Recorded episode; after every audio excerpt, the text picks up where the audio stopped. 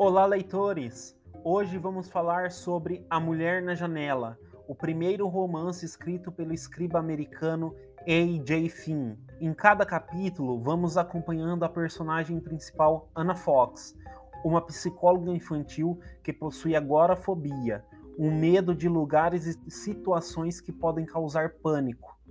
Nesse estado, a pessoa não consegue se mexer ou falar.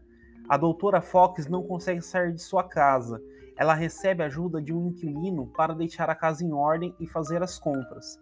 Pois bem, para passar o tempo, como a maioria das pessoas nessa quarentena, Anne precisou arrumar algum hobby. Ela começa a espiar os seus vizinhos pela janela com uma máquina fotográfica. Sabe tudo o que acontece na vizinhança. Por ser em primeira pessoa, a narração é incrível, nos aproxima da mente da personagem e de sua fobia é uma experiência diferente de todas as histórias que já li. Mesmo assim, o escriba consegue esconder informações importantes para o final da trama.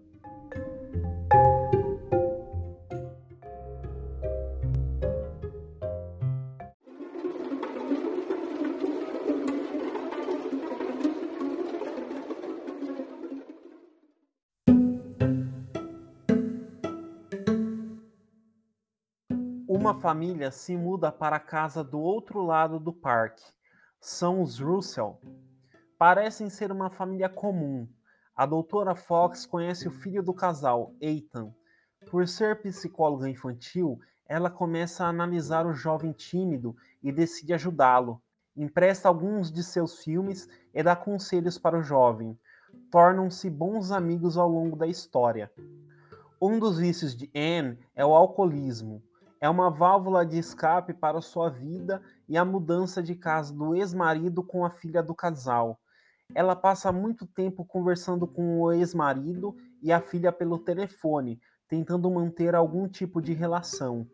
Na noite de 31 de outubro, dia do Halloween, alguns arruaceiros decidem fazer travessuras em sua casa, jogando ovos em sua janela.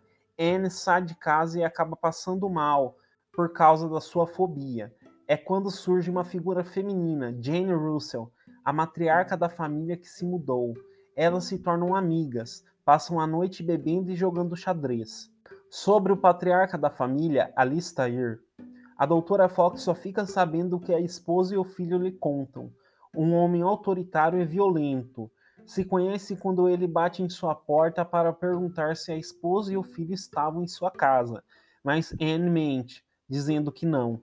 Em uma noite em que bebia e observava a casa dos Russell, ela viu a amiga Jenny discutindo, mas não dava para ver com quem, até que a mulher foi atacada e gritou. Ela se virou para sua janela pedindo ajuda. Anne ligou para a polícia.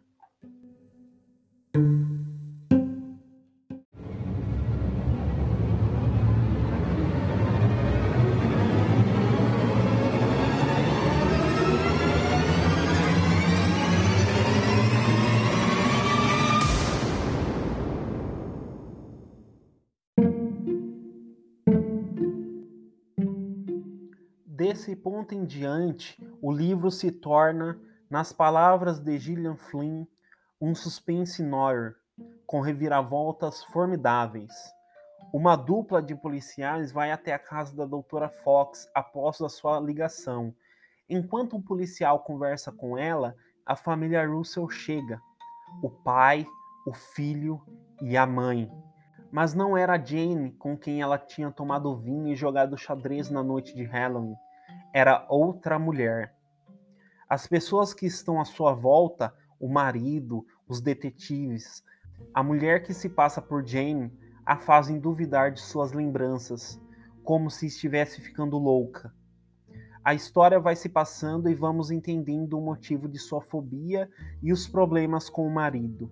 Ela começa a investigar por conta própria o Sr. Russell e descobre os motivos da mudança da família para a casa do outro lado do parque. O final deste livro é surpreendente. Os personagens se desenvolvem de uma forma grandiosa. Por ter virado best-seller, a Netflix lançou a adaptação do livro, que eu já assisti e ficou muito bom. Senhoras e senhores, Eu sou o escriba Vitor Gomes e esse é o Bookcast, ou Escriba. Sigam-me no Instagram ou no Facebook para conversarmos sobre nossas leituras. Arroba Escriba Vitor Gomes. Obrigado por ter me ouvido até aqui.